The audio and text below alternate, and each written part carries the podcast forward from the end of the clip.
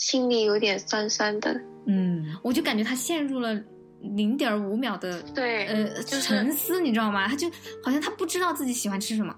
是不是我说了这么长一段之后，你还是没有想起什么？你是不是光听去了？对，认真听你讲。其实本来这一期播客的内容是有关于呃原生家庭的，嗯、不过我们没有把话题定的那么死，所以在我们发散性的讨论中，我们渐渐的偏离了主题，讲到了更多的跟母亲相关的一些板块吧，所以刚好也跟啊、今天这个播放时间是撞上了，呃，迎合了母亲节这个主题。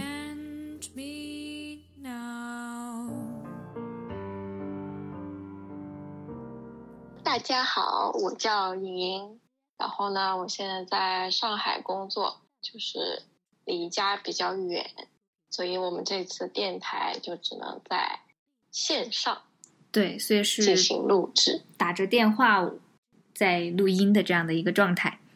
嗯，呃，对的，然后我们今天这个话题主要是跟原生家庭相关嘛，然后刚好也是撞上了母亲节这样的一个呃节日，所以说呃，我们就打算就聊一聊自己的家庭。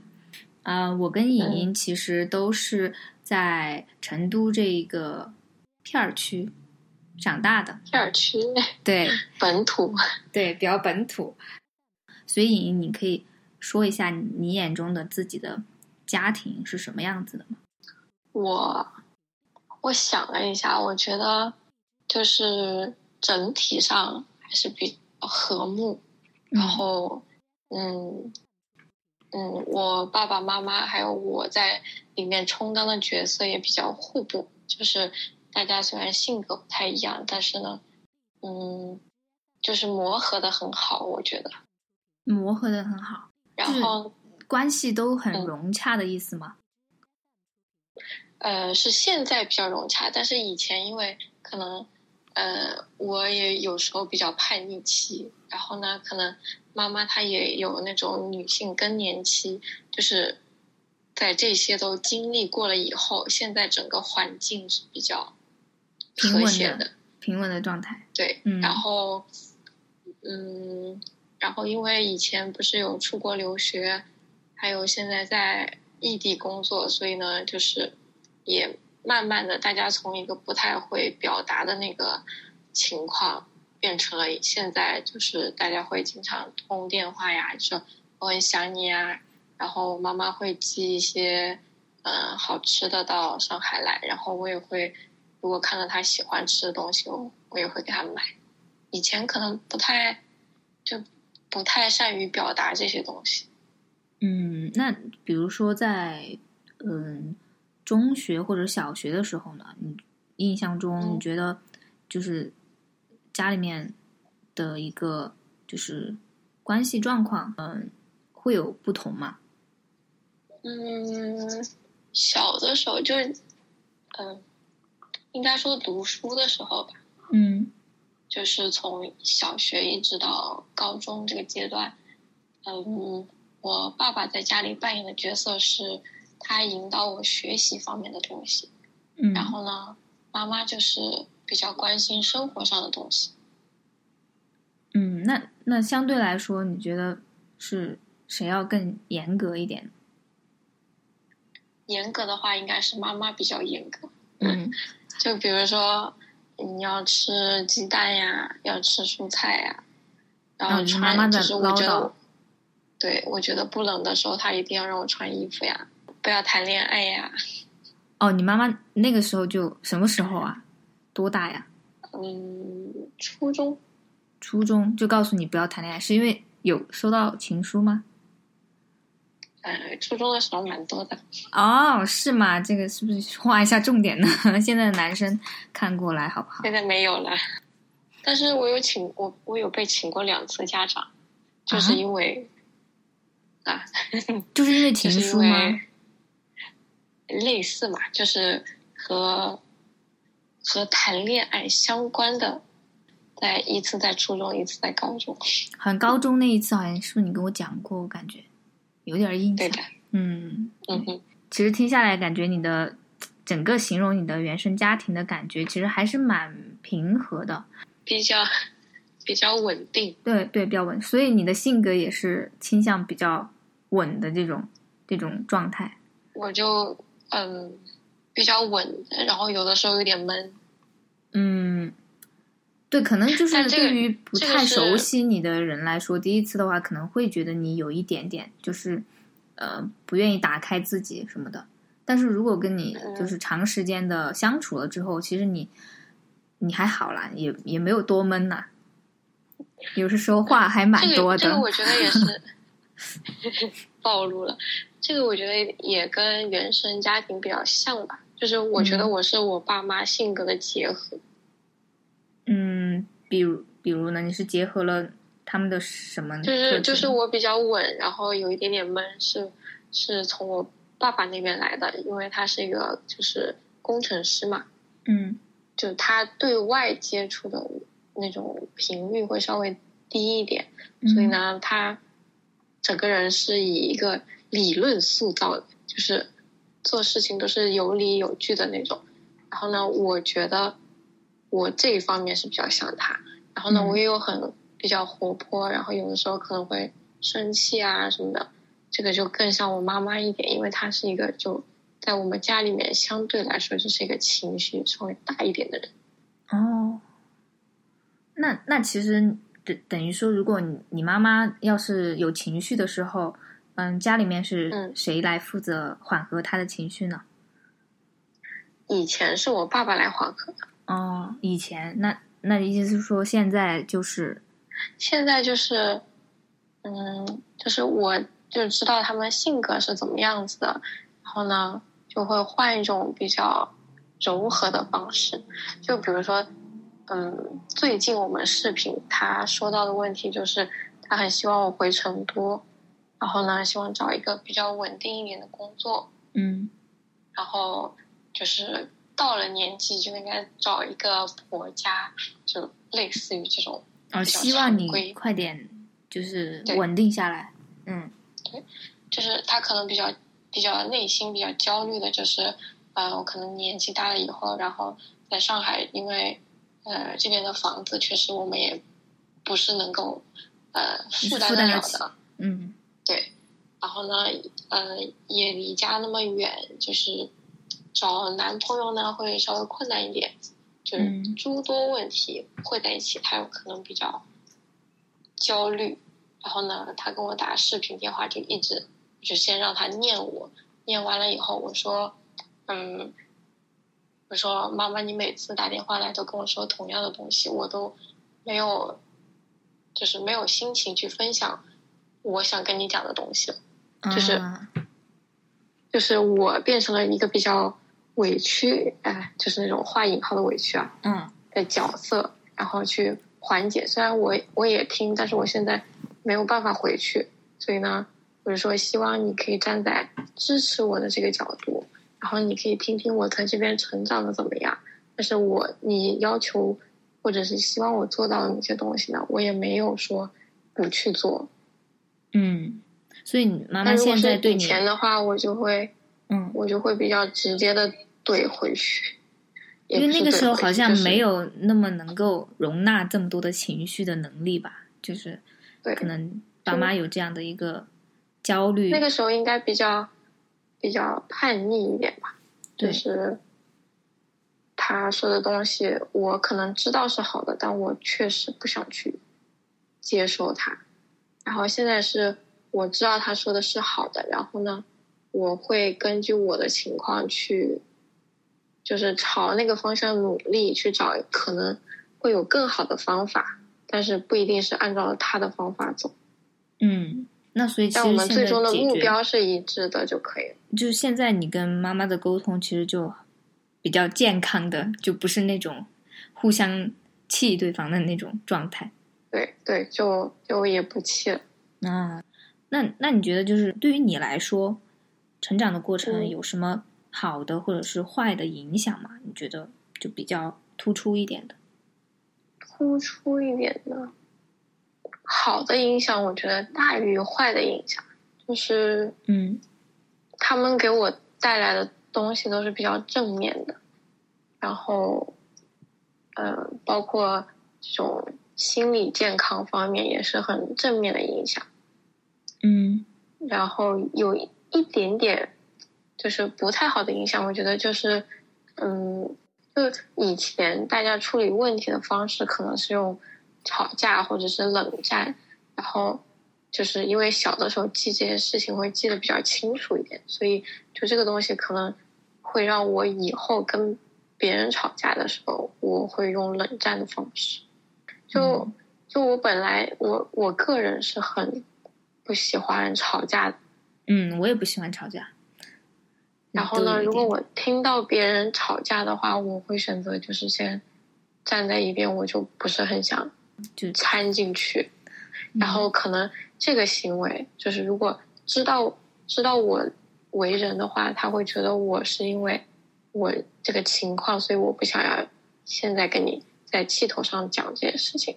但是如果是在比如说工作当中的话，就可能有些人可能会误解，就是嗯，我也不知道怎么形容这种感觉，就是他可能会觉得你瞧不起他或者怎么样，就根本不屑于跟他说话，他以为对吧？对。嗯，对，就有可能会有这种影响，但我已经很，就是在我掌控范围内，我已经很尽力的去避免避免这种情况发生。那其实说起来，感觉你你刚刚有说，就是成长经历中，你觉得原生家庭给你带来的好处，就是父母心理健康上的一种呃支持，还是一个心理建设，还是怎么的？应该是心理建设吧，就是从小的话，就是他们给的关心，然后包括呃，包括爱呀，都很多，不会像有一些家庭可能是因为什么事情他就会打小孩，然后那个小孩子他可能就有阴影或者怎么样，但有可能我我做了错事，他就就我的爸妈他不是用打骂的方式，就可能是换一种我可以接受的方式，然后又让我。改了我的错误，但是我的同时，我的自尊心啊什么的也得到了保护。嗯，那其实还是真的还是蛮不错的一种教育方式。其实很多，嗯，其实川渝地区来说的话，因为川渝地区的人的性格相对来说会比较火爆一点，所以说不打孩子的爸妈其实还蛮占少数的。所以像你的爸妈还印象中挺少。印象中应该没有打过。嗯，就像呃，感觉还呃，因为我听说的，就是像我身边的朋友啊，或者是以前的同学，嗯，都是成都或者是四川周边的嘛。然后他们或多或少在成长的过程中，会因为调皮或者是因为成绩的原因，都被父母就是骂过呀，或者是说打过。都可能或多或少会有这样的情况，可能就会导致对学习的一种抵触，或者是说，呃，对父母的意见或者是观念产生抵触，就是因为呃获得了太多的否定这样的一个态度之后呢，就会跟父母可能一直都处于叛逆期这样的一个相处模式，但你可能就还 OK 就。听起来不不太会像是那种跟父母会一直较劲儿的那种。嗯，不会不会。嗯，那你现在就是呃，来想一下的话，比如说你童童年的这个经历里面，你有什么印象深刻的事情吗？以前就是相处，就就大家磨合嘛。嗯，你就以前可能会有一些。呃，冲突啊什么的，但是现在想起来就是一个磨合的过程，对吧？嗯，对。不过有一个就是，嗯，就我妈妈的年纪会比我爸爸稍微小一点。嗯。然后，嗯，相比就是我站在他们两个之外来看的话，就是，嗯，我爸爸会更理智一点，他做事处事会稍微。成熟一些，然后我妈妈呢，她，嗯，就刚刚说了，她比较情绪化一点，就他们两个之间就是用一个很包容的心态，然后虽然有的时候我妈妈她不是特别愿意听，有有点听不太进去。但我爸爸呢，他也很愿意讲，就是会有变着方法的来讲这个道理。然后呢，这个两边的气自己就慢慢消下去了，但同时最后的那个效果也达到了。那其实我觉得就是这样的相处方式还蛮好的，就是你爸爸做了一个很好的榜样，就是在妈妈生气的时候，一个比较健康的回应的方式或者是处理的方式，其实就应该是你爸爸那个样子。对，他就没有用冷战的方式。对，但是那我就好奇了，那你是从哪儿学来的冷战的这个？呃，就是我妈妈她要冷战，你知道吗？啊啊，是这样吗？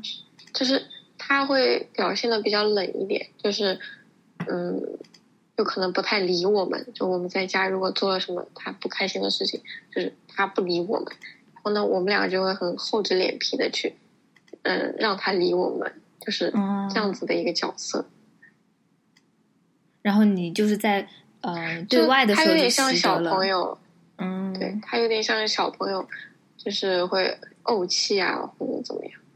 嗯，所以你在家里面其实还是要负负责去哄自己的妈妈，然后但是在外面的时候，你好像又变成了自己的妈妈那种。在外面的时候，我也想，我我也想被人哄哄。就是我觉得啊，我可能二十四岁之前，就是大学到二十四分二十四之间这个年纪，我就特别想把我自己扮演的很成熟。就是思想上比较成熟，会会这个样子，好像都会经历这样的一个状态。就越是在然后嗯没到年纪小的时候是吧？嗯，然后就是包括出去啊什么，就很比较独立嘛。然后我们也互相照顾大家。现在的话，我就觉得我想要放松了。对啊，就是想放松一下。其实我我我理解你说的这个意思，就像我觉得，其实，在我们。我们俩，呃，出去读书的那段时间，嗯算第二个原生家庭了吧？打引号的，其实是有改变我们的一个嗯状态的。就像独立这种事情，就是以前要是我一直待在国内的话，可能我不会习得这么好的一个独立的呃精神概念。就是我可能，嗯，就包括我们俩吧，就像我们。会出去旅游啊什么的，就会把呃什么 GPS 啊，包括所有的那些住宿，然后交通方式啊，都查的特别的清楚。对，对，就感觉特别特别的成熟，就是包括。我之后有朋友，就是国内的朋友来到英国来找我玩的时候，我就做的超级详尽的那种规规划、那种攻略呢。包括我还嗯，就是涉及到了，在我有 WiFi 和有流量的情况下，我应该怎么怎么怎么弄。但是如果我突然没有 WiFi，突然没有流量了，那我应该怎么怎么救急？应该怎么怎么怎么看？我知道，对，就是真的什么我都会想到，就是。那个 Google Google 的地图不是可以下载离线地图吗？嗯，对对对。然后我们就是那个时候，那个时候的流量，我们好像第一年不是无线。对，不是无线的。对对对。然后我就会在有网的时候先把地图下载下来。嗯。然后你知道我们的肉肉同学不太认得路，所以呢，就是我一定要确保我的手机里，嗯，离线的时候是要有地图的。嗯。然后，其实我觉得那个时候我们也不说是装成熟吧，可能是希望自己能够快一点成熟、独立起来，才才有足够的安全感，才可以就是保护好自己。对，然后就嗯，就有有一点点感觉，有点揠苗助长。其实其实是有的，因为是强行把你剥离到了另外一个文化的环境里面去，然后你就没有办法，必须靠自己。然后现在我们回来回国了之后呢，一切又熟悉起来了。然后家人朋友也都在，至少是大家是一个种族的一个环境里面嘛，就会觉得很安全。然后就有点想想放松了，就就是嗯，就是我不想要那么紧绷。对，就是很多事情不需要想的特别周到。对，其实我我觉得是这样子的。那我才回国的第一年的时候，我还是保有着在英国的那种生活习惯，我就发现好像跟国内的生活状态有点格格不入，就觉得自己好像是不是太较真儿了，或者是太仔细了，其实没必要。然后后来慢慢的就是融入了国内的生活之后，我自己也比较成都人了，就是享享受生活，然后就觉得。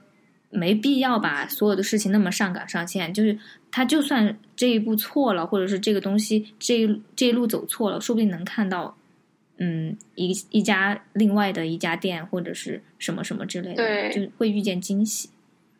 嗯，而且我觉得原生家庭这个不一定限制在就是自己的父母，就是有可能是跟你长时间生活在一起的人。我觉得也算一个临时的家庭，他就算是第二原生家庭了吧。包括之后，呃，如果是有婚姻，对婚姻就是你的第二原生家庭是肯定的。你的呃老公或者是你的妻子，他们肯定是会影响到你以后的一个生活状态的。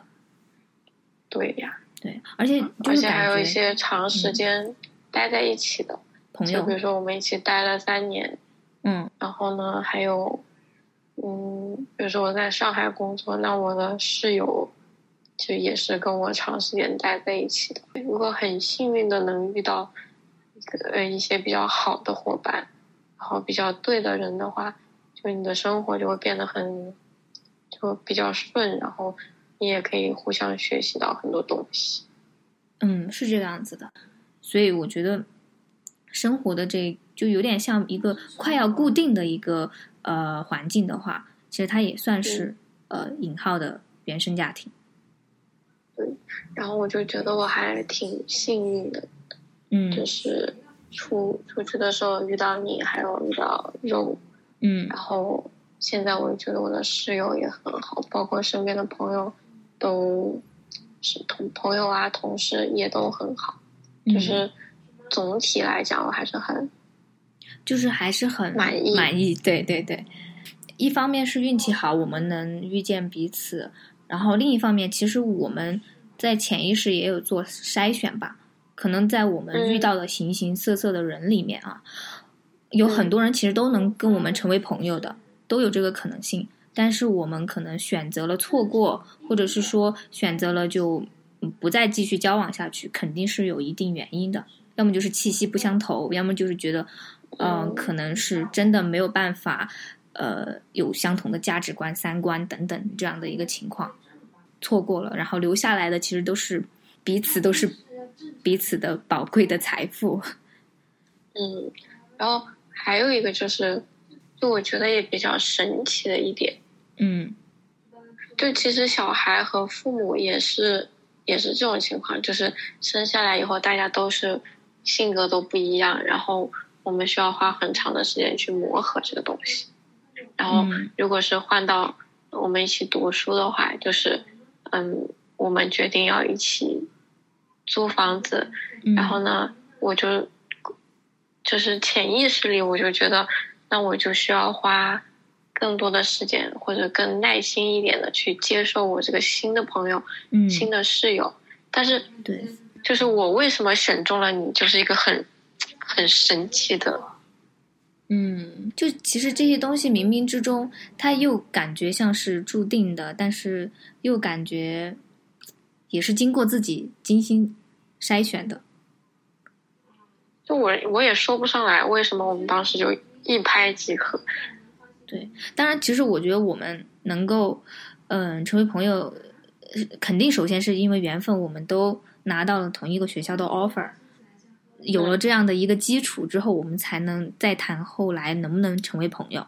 但其实说，如果我们嗯彼此之间不够契合的话，那么就算我们到了同一个学校，但其实我们没有在同一个专业呀，还是隔着一定的距离，那有可能不联系了，断联了也是有可能的。我觉得这种情况也是会发生的。但是我感觉，嗯，这种距离并没有 拆散我们，对吧？就是让我们还是非常的，呃，就是频率相同，然后经常还打电话呀，什么什么的。就这个也就很神奇。是这个样子。就不知道为什么，嗯，就有些人我也不愿意去花很长的时间去跟他磨合。那我可能觉得，嗯，我们在这件事情上，呃，不太意见不太统一，就我也不会想要努力说去，那我下一次我就退一步，然后他也退一步，我们就可以有那样子走下去，就没有想过这些问题。嗯，其实可能他根本这个概念不会马上从脑袋里面蹦出来，但其实可能已经就是快速的、飞速的，已经在潜意识里面过了一道了。虽然可能清醒意识下的我们不太清楚啊，我为什么会做这样的决定，但是就是做了。但其实后来再去分析的时候，才发现肯定是因为当时那件事情呀。你想想，现在回想啊，就是越就是经不得细品，你知道吗？嗯你品再品，就发现嗯，有道理，有道理，对吧？很神奇。对我本来想着说，因为嗯，播放这一期播客的时候是母亲节嘛，我们就把妈妈的这个角色放在更重要的这个 这个话题里面，所以我们可以再多讲一讲自己的妈妈，就是你对自己的妈妈就是。夸夸她是吗？嗯，对对啊，可以夸夸她，然后也觉得 也可以讲一讲，就是你觉得你妈妈伟大的地方吧，就是可能是一件很小的事情，但是就是因为突然生活中发生了那那样一件事情之后，你就会觉得对妈妈产生了一个改观，就是比如说你会本来一直以为哦，我妈妈可能就是在做一个很普通的一个一成不变的工作，然后呃嗯操操持家务，然后做着这样的一些事情。就没有觉得自己妈妈很很厉害，或者说拥有一项很很猛的技能啊什么什么的。但突然在生活中发现一件事情的时候，你会觉得哇，没有妈妈怎么办？你要不你先分享一下，让我思考一下。可 以可以，嗯，我也想一想，因为我觉得肯定有，因为我觉得这种感觉在我的印象里面已经出现过好几次了。因为我妈妈是公务员，所以其实对于她的工作来说的话。我还是蛮了解的，因为我从小就在他们单位就各种玩儿，就是感觉是被他们单位养大的，所以，所以我对他们的工作性质特别了解。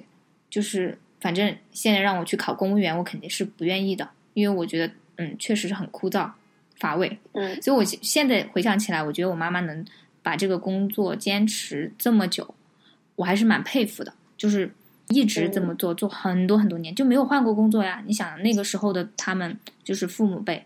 就基本上是没有换过工作的，然后就一直做这么久，其实还是蛮蛮不容易的。像我自己都换过工作，所以我觉得，嗯，我还蛮不能想象，就是长期就是二十多年都干同同同样一份工作。就这么讲的话，其实还是蛮伟大的。其实就是感觉说，呃，有很多事情我们以为自己的妈妈，嗯，不知道，或者是说不会做，但其实他们可能。远远超出我们的认知，他们经历的、所掌握的这些东西，可能还有很多很多都是我们还没有企及或者是获取到的。我是这么觉得的，是不是？我说了这么长一段之后，你还是没有想起什么？你是光听去了？对，认真听你讲。嗯，有一个比较小的吧，就是刚回国。那段时间就，我不知道你的状态是怎么样，就是我的状态是，我感觉自己不太适应，会不适应，我也是。嗯，我就因为我们在那边比较孤独嘛，就是不会跟陌生人去搭讪啊、搜搜小是不是啊？对，就是出去吃饭或者怎么样，我会觉得有点奇怪。嗯，就那个时候啊，然后呢，我就。那一点我比较佩服我妈妈的，就是她可以去超市买菜的时候，可以跟隔壁一起挑菜的阿姨或者是妈妈聊天，然后呢会获得一些别的信息，就是完全靠搜索就能够掌握很多。对，就是你想那个画面，我觉得很可爱，就是大家一起一起在挑菜的时候，然后聊到了，而不是哎这个地方的房子，嗯，他马上要修好。然后可以摇号了，就类似于这种信息，好像是的哎，你这么一说，好像就是是的，然后他就会回来跟我们分享他今天呃遇到了一个什么阿姨，然后他说怎么样怎么样，就有可能这个信息不是就在我看来就不是特别的重要，但是呢，他他会在未来的某一个时间段里会用到这些东西，就是这一点我觉得还是很很让我佩服。就是自己反正是不太能够做得到，对吧？现在我可以，就是你随便让我去跟嗯跟一个人讲讲话什么的，我没有问题。但但以前那段时间我就不行，我跟我爸都是很抵触这种东西的，就是我们宁愿比如说问路什么东西的，就是找不着路了，我妈妈就是随便路上找一个人，她就可以去问，是啊这个地方要怎么去或者怎么样。然后我跟我爸就属于我们查地图，我们坚信地图走过去就一定是对的。可以，他每次问到什么东西都特别自豪，就那个脸上，你要想象他的表情。嗯，我我还记得你妈妈的样子呢。对，还有特别开心。我觉得你妈妈还是挺，就是有一颗少女心的那种感觉。反正以我的那个感觉啊，就是见到你妈妈的，我也觉得她就是一个少女。嗯，我以前觉得她就是有的时候莫名其妙，但是我现在有点懂她了。那是是为什么呢？因为你现在也就是这样子形容。嗯，如果他一个人在的时候，他就会变得特别的独立。嗯，就是他什么都可以去搞定，比如说去菜市场买菜，就他一定可以选择他很很喜欢的东西。嗯，然后呢，也一定可以以一个非常便宜的价格选到。然后当我们在他旁边的时候，就是他感觉自己有依靠了以后，嗯，他就很多事情他就不愿意去做了。哎，你这样讲起来，我觉得有点像我们的肉肉同学。嗯，有点像是吧？就是，就是如果有，嗯，他觉得他可以依靠的人的话，他就会把自己的那个放下。对，是这样子的。其实现在，我我觉得自己也有一点这样的倾向呢。就如果我也我的我也觉得，嗯，我身边朋友如果他的这一个方面很强很厉害的话，我就会把自己。独立的那个身份给放下，然后我就开始依赖他。然后比较明显的就是我，我有的时候会带我妈一起出去旅游嘛。嗯。然后出去的时候，他的表现就是非常依赖我。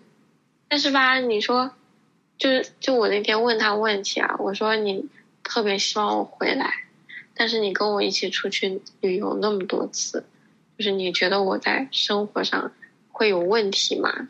嗯，就他很希望我守在他身边嘛。我说，可是我一个人生活是没有，就是不会有任何问题的，就会知道怎么照顾自己。就他还觉得我还需要他的保护，或者需要他的帮助。就是因为在父母的眼中，其实我们永远都还是孩子嘛，所以他嗯，不不管我们长得有多成熟。或者说，我们四十岁了、五十岁了，在他们眼里面还是孩子，就是嗯，始终还是需要他们的保护，然后一些建议啊什么的。这也是他们呃，就是还是感觉自己的一个价值感吧。就如果始终还能够帮助到自己的孩子的话，就代表我我自己个人的这个能力啊，还有一些呃思维啊是没有退化的，我依然能够。帮助到自己的孩子，不管是抉择还是其他方面，就能够做到这一些的话，嗯，对他们来说也是一种成就感，一一种积极的一种反应。对，所以有些时候，我我爸呀或者我妈他们非要帮我，嗯，就是呃做个什么东西啊，就反正很简单的东西，就是我完全可以自己做，但是他又他就觉得需要他的帮助。呃，有些时候我我就会说他们，然后但是，嗯，我后来我就想通了，我说那你就做吧，我嗯，我就要心安理得的去享受他去做这个过程，对，就是他做完以后，你最好还夸夸他，然后他们就会很开心。对，是这样子的。然后，而且现在我爸还形成了一个状态，就是，嗯，他每做完一件事情之后，他要。跑到我这里来领奖那种感觉，他说：“你看，你看，我做了什么？是不是怎么的？哎，那此处就应该有掌声，就就应该给他喝彩，然后夸夸他，手动配个配个鼓掌。嗯，对对对对，所以就还是蛮有趣的这种互动。但就感觉他们现在是，年纪变大了以后，就有点有点变成小孩的性格。所以就是反着长嘛，长到一定年龄了之后，就开始往往回倒着走了，就是那种嗯思维啊，还有那些比较，是其实也也挺好的。可能他们已经走过了那一段比较成熟啊，呃，非常负担重的那那些阶段了之后，好不容易他们可以放松了，所以我觉得嗯这也蛮说得过去的吧。嗯，所以我就希望，就是他们可以不要太关心我，就因为我可以保证我自己过得很好。对，所以要要及时交流嘛。对，就是希望他们有更多的时间可以自己出去多看一看呀。嗯就也有可能牺牲了很多自己的爱好。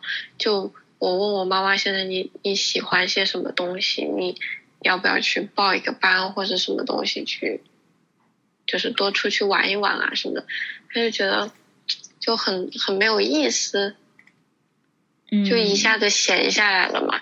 就是比如说，如果我在家的话，她可能嗯。她可以帮我做午餐啊，我隔天可以带带去上班，嗯，就是他有很多事情干，但现在我们离开了以后，他能以前熟悉做的那些事情都一下子就没有了。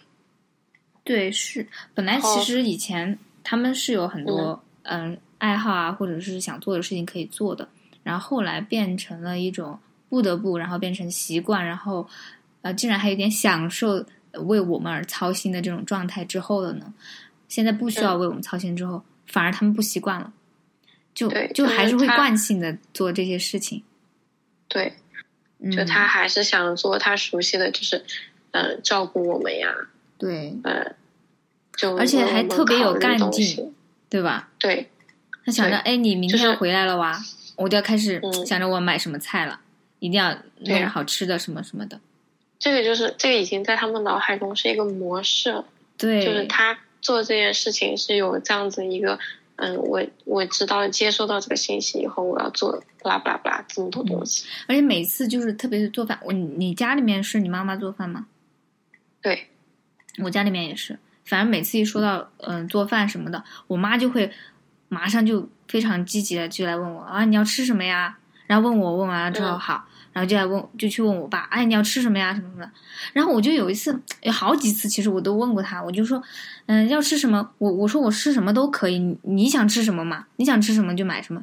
我就感觉他陷入了零点五秒的对，呃就是沉思，你知道吗？他就好像他不知道自己喜欢吃什么，或者说他嗯、不没有想过这个问题，他根本没有考虑过我想吃什么，就是就我觉得这个还就是蛮、我有这种感觉。对吧？就我觉得，嗯，还有另外一个，你说这个，我想起来，嗯就这个衍生出去，就是我们出去吃饭的时候，比如说一家三个人，就是我和我爸都知道我们自己喜欢吃什么东西，嗯所以我们在点菜的时候就很快就可以点到，就看一眼我就知道啊，我要吃这个东西。然后嗯，但我妈妈她就是她看了很多，他觉得嗯好像都可以，就没有什么特别想吃的东西。对，而且就是我感觉。就是他觉得什么健康啊都可以吃一点儿，他就什么都可以吃，就是反正我喜欢吃的他也可以吃，我不喜欢吃的他也能吃，我就觉得嗯，嗯，就其实还就是他，我感觉妈妈这个我就觉得有一点嗯，心里有点酸酸的。嗯我现在就是，如果他比如说他喜欢吃某一家的蛋糕，嗯那我就会记一下可能他过生日的时候啊，或者是呃爷爷奶奶过生日的时候，我就会顺带买一个，然后写他的电话号码，我就说有个蛋糕寄给你，你记得拿一下，是你喜欢吃的那个。对我我也是，我后来好像可能就是因为经过好几次这种就是问他的时候，我发现他好像没有什么，就他说不出来自己喜欢吃什么东西的时候，我就开始观察了，我就大概能够知道他可能、哦，他其实也吃零食，然后他也挑选的，也不是说嗯都吃，然后我就大概晓得了哦，我买零食的时候可能呃，哎这个味道可能他喜欢吃一些，我就会买、嗯买一些。但以前可能，哎，我觉得以前真是不懂事儿吧。我觉得以前就完全没有这根筋，真的。就这个比较容易忽略。嗯，就因为我觉得很奇怪，就是我们出去点什么东西，然后就我跟我爸随便一家餐厅，我们都可以选择自己喜欢吃的东西，然后我妈妈就会纠结很久。嗯，对，他就其实他纠结的时候，他会让我们来点。他说：“你们点呗，你们点好了就吃啊。嗯就是那种，嗯就我们忽略了妈妈的一些喜好，然后对然后妈妈也没有，其实他也没有表达过，就导致双方都忽略了母亲这个嗯，角色。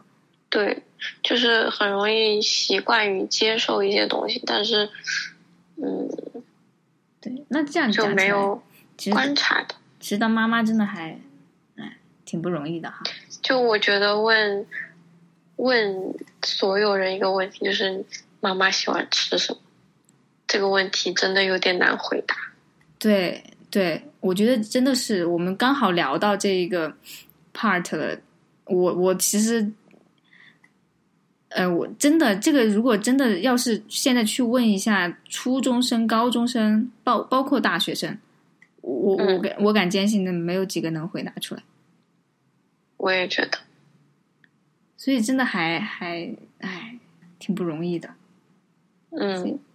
但是你说他会不开心吗？但我觉得他也。不会，因为他看到我吃的很开心，他就超开心。对，对，就是但我相信这种开心是真实的，对，不是那种假装的呀、什么，他就是真的很开心，而且他自己做的食物被我和我爸消化掉的时候，嗯，这种成就感还是特别、嗯 特别有的，对。